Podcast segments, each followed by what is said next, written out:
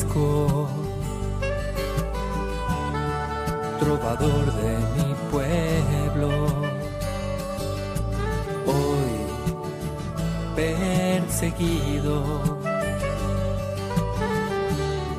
por servir al Señor. Comienza Francisco y Clara, Camino de Misericordia, un programa dirigido por Fray Juan José Rodríguez. a la dama para poder estar más cerca de Dios. Yo, Clara. Un saludo de paz y bien, hermanos. San Francisco va a Roma a ponerse a las plantas del Papa Inocencio III para que éste le apruebe su forma de vida. El obispo Guido, su obispo, el de Asís, le ayuda a conseguirlo. Seguimos adelante en el proceso de canonización de Santa Clara, donde la iglesia entera se alegra porque tiene a Clara como una de sus hijas, viviendo el Evangelio y siendo para los demás ejemplo. Escuchemos la palabra del Señor, que ella sea la invitación perfecta para que también nosotros seamos como Francisco y Clara, anunciadores del Evangelio, y lo vivamos al cien por cien.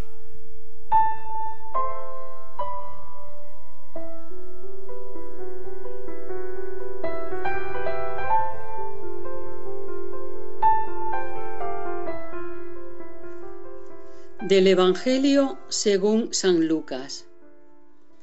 Ilustre Teófilo, puesto que muchos han intentado componer la narración de los acontecimientos que han tenido lugar entre nosotros, según nos lo han enseñado los mismos que desde el principio fueron testigos oculares y ministros de la palabra, me ha parecido también a mí, que he investigado cuidadosamente todo desde los orígenes, hacerte una narración ordenada para que conozcas el fundamento de las enseñanzas que has recibido de palabra.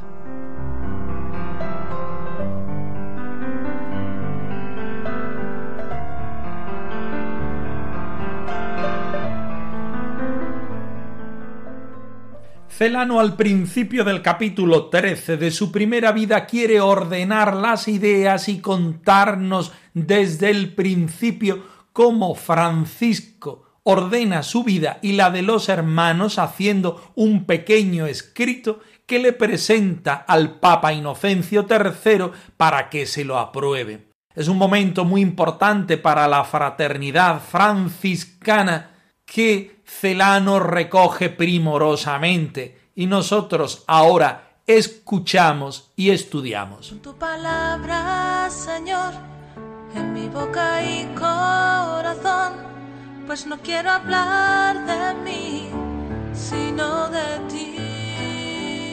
Viendo el bienaventurado Francisco que el Señor Dios le aumentaba de día a día el número de seguidores, escribió para sí y sus hermanos presentes y futuros, con sencillez y en pocas palabras, una forma de vida y regla, sirviéndose sobre todo de textos del Santo Evangelio, cuya perfección solamente deseaba. Añadió, con todo, algunas pocas cosas más, absolutamente necesarias para poder vivir santamente. Entonces se trasladó a Roma con todos los hermanos mencionados, queriendo vivamente que el señor Papa Inocencio III le confirmase lo que había escrito. Por aquellos días se encontraba en Roma el venerable obispo de Asís, Guido, que honraba en todo a San Francisco y a sus hermanos y los veneraba con especial afecto.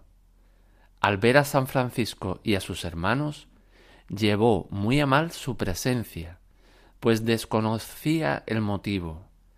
Temió que quisieran abandonar su propia región, en la cual el Señor había comenzado a obrar cosas extraordinarias por medio de sus siervos. Mucho le alegraba el tener en su diócesis hombres tan excelentes, de cuya vida y costumbres se prometía grandes cosas. Mas, oído el motivo y enterado del propósito de su viaje, se gozó grandemente en el Señor, empeñando su palabra de ayudarles con sus consejos y recursos. San Francisco se presentó también al reverendo señor obispo de Sabina, Juan de San Pablo, que figuraba entre los presentes y personas destacadas de la curia romana, como despreciador de las cosas terrenas y amador de las celestiales. Le recibió benigna y caritativamente, y apreció sobremanera su deseo y resolución. Con tu palabra, Señor, en mi boca y corazón, pues no quiero hablar de mí, sino de ti, Proponemos el principio del Evangelio de San Lucas como el texto base para empezar nuestra reflexión. Ilustre Teófilo no es nadie más que el amigo de Dios, aquel que quiere empezar su vida teniendo a Dios como referencia y en el centro. Puesto que muchos han intentado y han querido hacer una narración de los acontecimientos porque son testigos oculares o porque han sido ministros de la palabra, a mí también me parece bien hacer una narración para que conozcas los fundamentos de los que has recibido.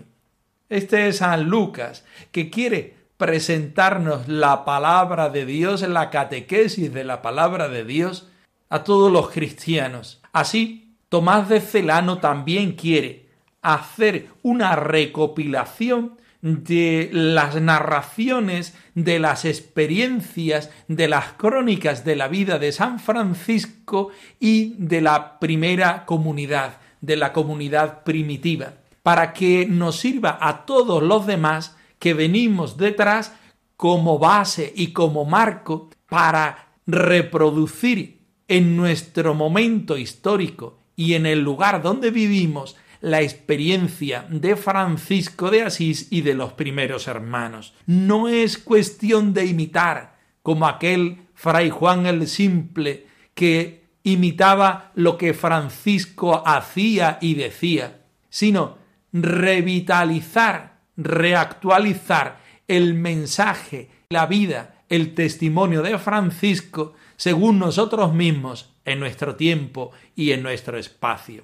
La regla y la forma de vida de San Francisco es una propuesta para que nosotros también vivamos el Evangelio sin glosa, el Evangelio al cien por cien, para que también nosotros seamos capaces de radicalizar, de subrayar aquellos aspectos que San Francisco subrayó y vivió en su vida. Tenemos un reto, los cristianos en este momento, hacer vida la vida de San Francisco, la experiencia de San Francisco. Fui descubriendo un camino distinto, sentí en el alma un vacío total. No quiero amores que pasan y mueren, hoy solo canto a mi rey quiero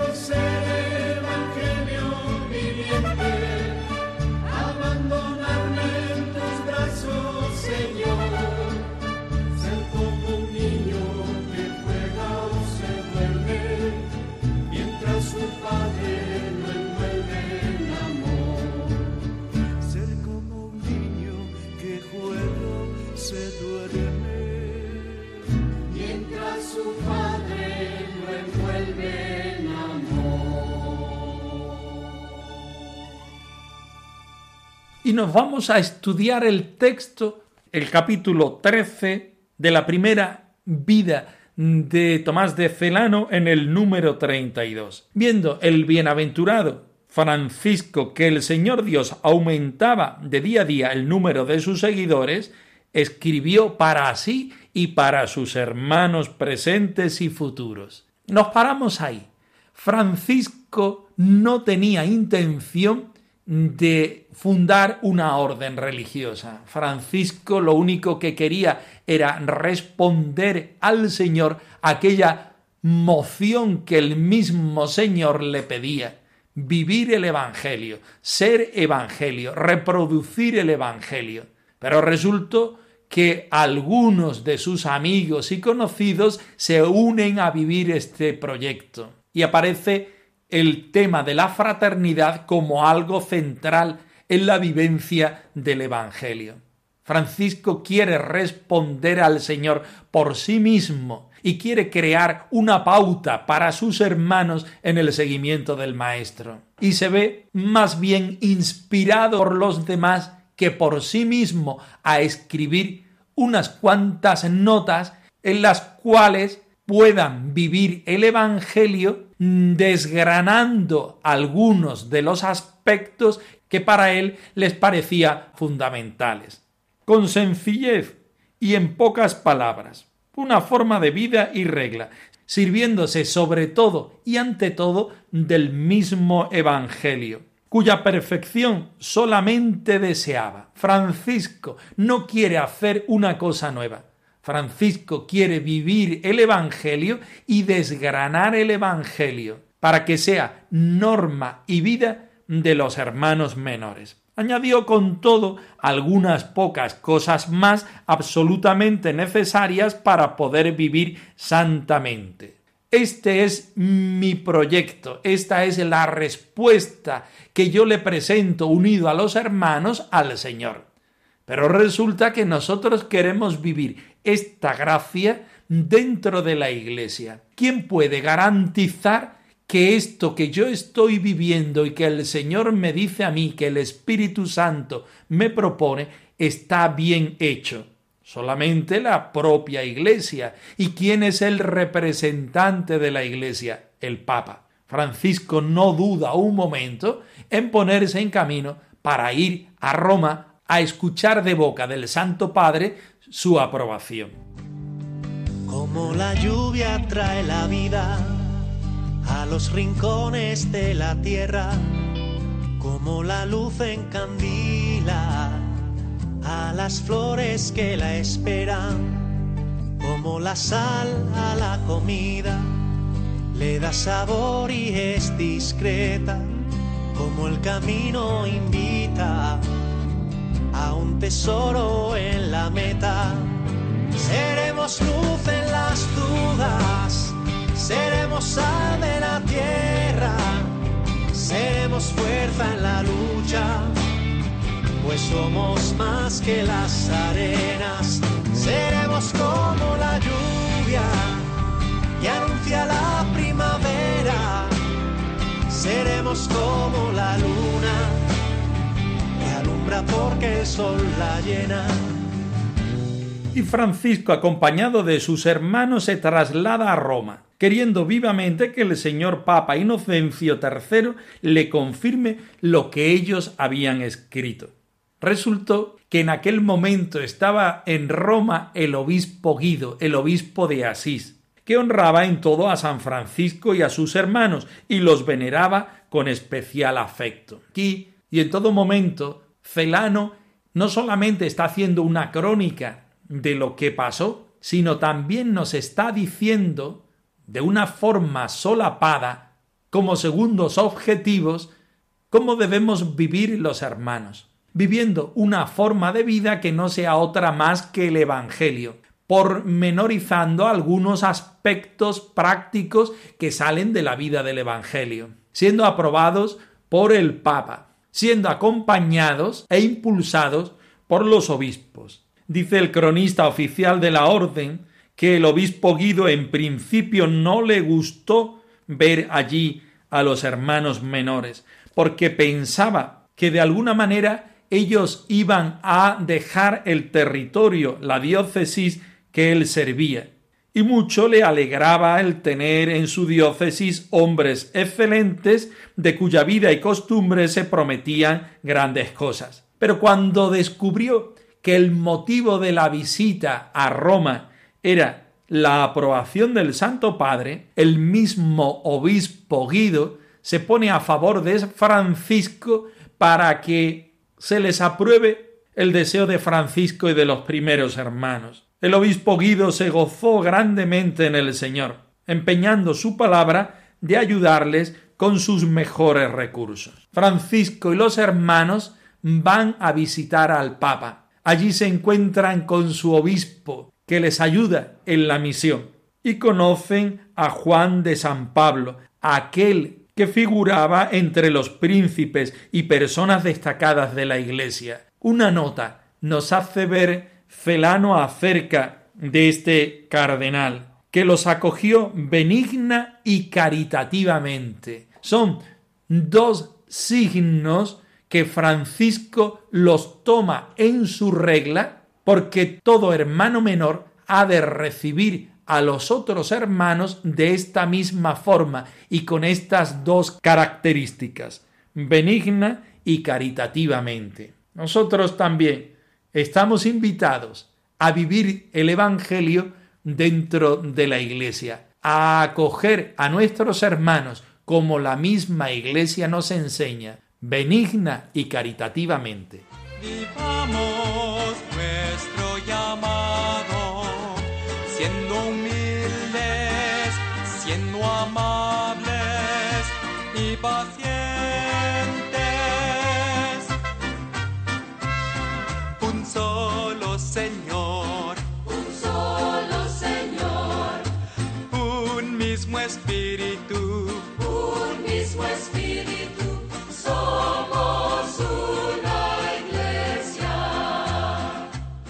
La bula de canonización nos invita en este momento, ya casi al final, a la alegría y al regocijo por el Señor que hace que Clara tenga unas virtudes y sea capaz de responder a todo lo que el Señor le pide en grado sumo.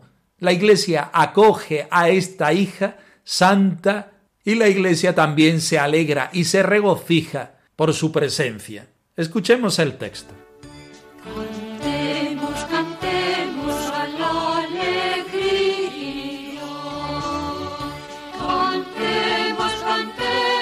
A la pobreza, la que tú, madre declara, nos dejaste como herencia, la que tú.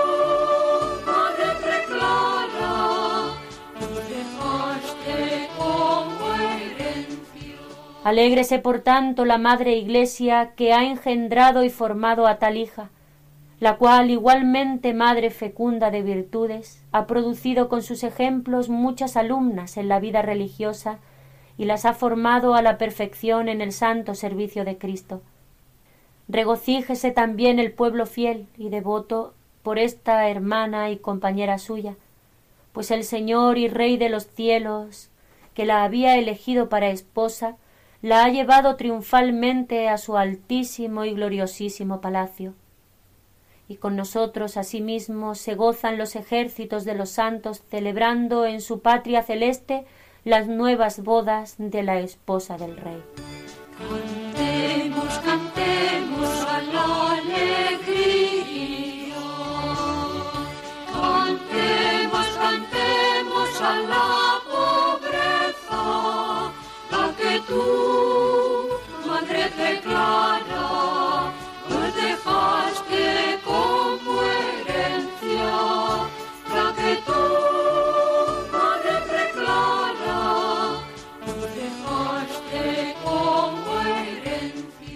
Precioso el punto 19 de la bula de canonización de nuestra Madre Santa Clara, que nos invita a nosotros fieles, los que hemos acudido a reconocer la santidad de Clara, a que vivamos alegres. Por tanto, como la Iglesia ha engendrado y formado en su hija Santa Clara, la cual igualmente madre fecunda de virtudes, ha producido ejemplo en muchas otras hijas que han sabido reproducir la misma santidad que ella. Ella las ha formado a la perfección en el santo servicio de Cristo. Debemos alegrarnos en el Señor por tanta santidad, la del Señor, como decimos siempre, pero expresada y proyectada en su hija Clara y en el resto de las hermanas pobres. Regocíjese también el pueblo fiel al ver la santidad de Clara. Regocíjese al reconocer en Clara, esposa de Jesucristo, elegida por el mismo Señor, que ha sido capaz de llevar triunfalmente a su altísimo y glorioso Señor. Que se alegre también los cielos por la santidad de Clara, porque se aumenta el número de los elegidos en las bodas del Cordero. Toda una motivación, ejemplo e invitación para que nosotros en nuestro día a día seamos capaces de ser cristianos como Dios manda. Que el ejemplo de Clara y de las hermanas Clarisas nos inviten a nosotros a ser también evangelios vivos y vivientes en nuestra vida. Que la Iglesia se alegre por esta hermana, por estas hermanas, que también nosotros empecemos a formar parte de este grupo de vírgenes prudentes que supieron vivir al cien por cien el Evangelio de Jesucristo. Desde el trono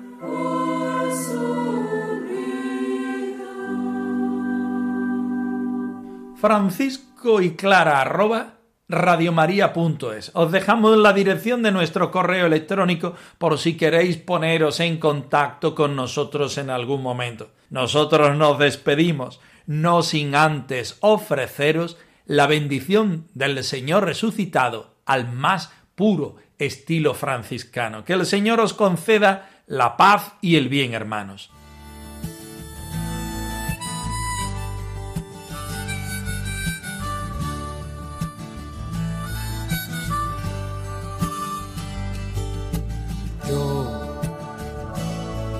Francisco,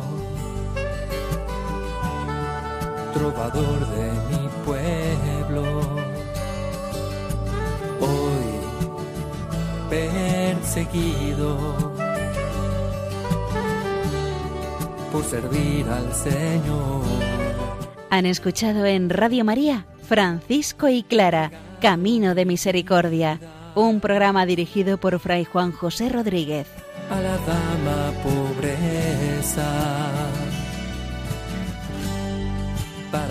poder estar más cerca de Dios. Yo